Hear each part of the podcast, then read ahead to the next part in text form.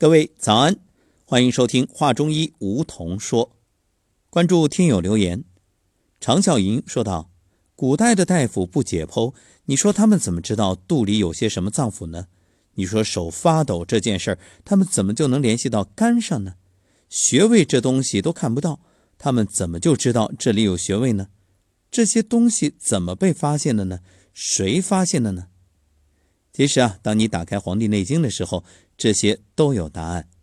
要说起来，古人讲的是内政观察，而且古人多奇人异事，能够观到我们身体内在的这些经络穴位。正所谓用进废退，其实现代人啊，过于依赖所谓的科技，所以呢，好多功能其实都退化了。我们就说，这地震之前，很多动物都有预知能力，就这一点，我们就比不上动物。其实你说人以前有吗？肯定有啊，这种直觉预感，只是慢慢的，当我们过于依赖于仪器或者机器，我们自身的功能自然就越来越弱。还有一点，前人也并不是万能的，不是说什么都懂。他好多也是慢慢的通过研究积累，在探索的过程当中把它记录下来，逐步的形成一些学说。所以说啊，这中医并不神秘，它其实就是一种生命哲学、生活艺术。好，继续来关注茉莉留言说，现实情况是。普通人过午不食会导致营养不良，身体变得更加虚弱，抵抗力下降。说这个观点啊，已经过部分过午不食普通人证实。所以，个人认为过午不食这个方法更多的是适用于像您这样的修行人，而普通人午后少吃对身体更好。请您看到我的意见之后给予反馈，希望理论结合实践，让更多人找到适合自身的养生之法。其实。你最后说的这一句就是关键，就是适合自身的养生之法。正所谓法无定法，而且因人而异。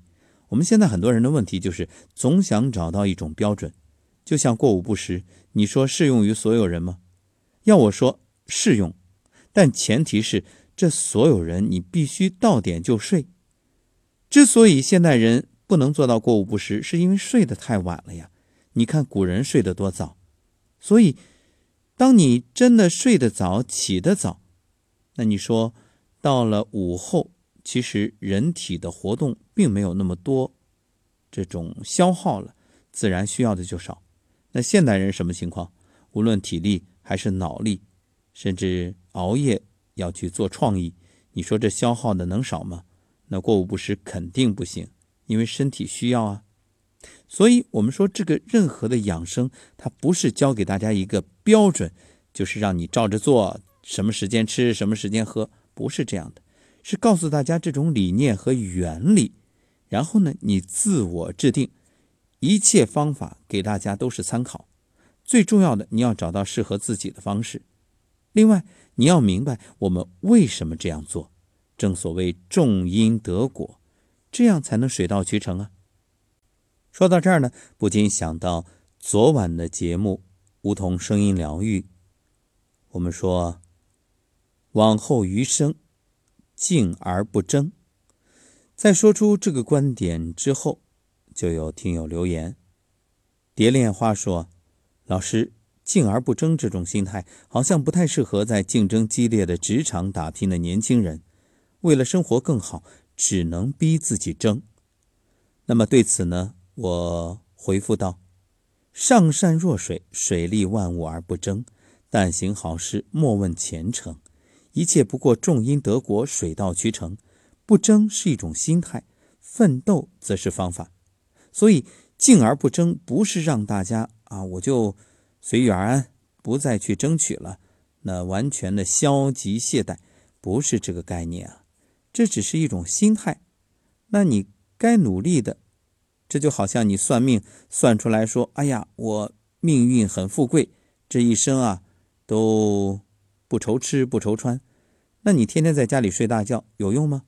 这富贵不能从天降啊！所以你是说，我懂得了这个原理，然后呢，该做的依然要去做，只是不争的意思啊，是不要刻意，不要强求，而是因势利导，顺势而为。正所谓谋事在人，成事在天，就是什么事情你要顺应它的规律，你不能违背，急功近利，那肯定没有好的结果。所谓的欲速则不达。回到前面所说的这个过午不食的话题，实际就是建议大家，到了午后，你看，早晨如春，上午如夏，中午长夏，这午后是秋。到了晚上就是冬，春生夏长秋收冬藏，所以中午之后啊，你再吃的过饱，它肯定对身体有伤害。这也是中国人现在普遍的状况，就是到了晚上这一餐反而是正餐，大吃大喝。长此以往，各种问题层出不穷。所以你看现在为什么生活条件越来越好，这患病的人，特别是一些疑难杂症却越来越多，问题早就摆在这儿了。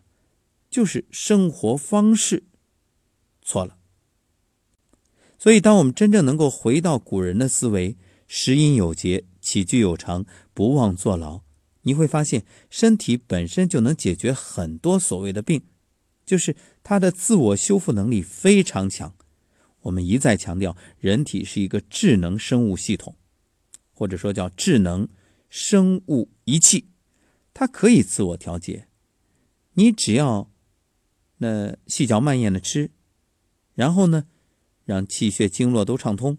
无论你是拍打也好，站桩啊，或者走太极养生步，反正不管什么方法，你养成这样的好习惯，然后心态平和，整个的情绪平稳，那你发现睡眠也好，饮食也好，那你就不会生什么病啊。就是像一台机器一样运转良好，没问题。所以说来说去，这养生就是养成良好的生活习惯。然后养成自己一种好的生活态度，让心态加上好习惯，自然就得出一个健康的身体。还有一位听友 Helen 问道：“每天必听节目，非常感恩，让我爱上中医，请教一下中医入门应该从哪里开始学？怎么学？怎么学呢？《黄帝内经》啊，就是最基本的。”去把《黄帝内经》里面的内容，你看不懂都没关系，慢慢的消化，慢慢的了解，慢慢的掌握。另外，建议一本《人体使用手册》，是吴清忠教授写的，这本就更浅显易懂，一目了然，就等于给你的身体啊多了一本说明书啊，照着说明书来慢慢的自我了解。另外，我们每天的话中医梧桐说，包括养生有道。也都是围绕着中医的核心思想展开，给大家来聊，所以也欢迎你锁定节目，每天收听。其实啊，我们说来说去，这中医在很多人眼里很难学，实际上很简单，因为它就是从生活中来，就是一种生活的艺术，让你通过衣食住行来自我养护，不复杂。而且啊，这上工治胃病，其实中医是教你如何预防，而不是去治病。归根结底，你不得病不好吗？对不对？当你身体平衡了，你会发现，哎，没问题。包括你有病了，中医给你治，治的也是你的人。正气存内，邪不可干，提升你的正气，然后很多问题迎刃而解。接着告诉你，以后要注意啊，不能同一个地方再跌倒两次了，你不能重蹈覆辙啊。啊，这边给你治好了，你继续我行我素，那还出现同样的问题。我们说治病易，治人难，那就是你自己的问题了。所以今天这档节目呢，我们就来聊一聊，呃，如何让自己的厨房成为药房，而不是药房成为厨房；如何让吃来获得健康。所以准备了一首打油诗啊，各位不妨来听一听。能记住就记，记不住没关系，多听几遍就好了。这样呢，让你通过饮食获得能量，获得健康。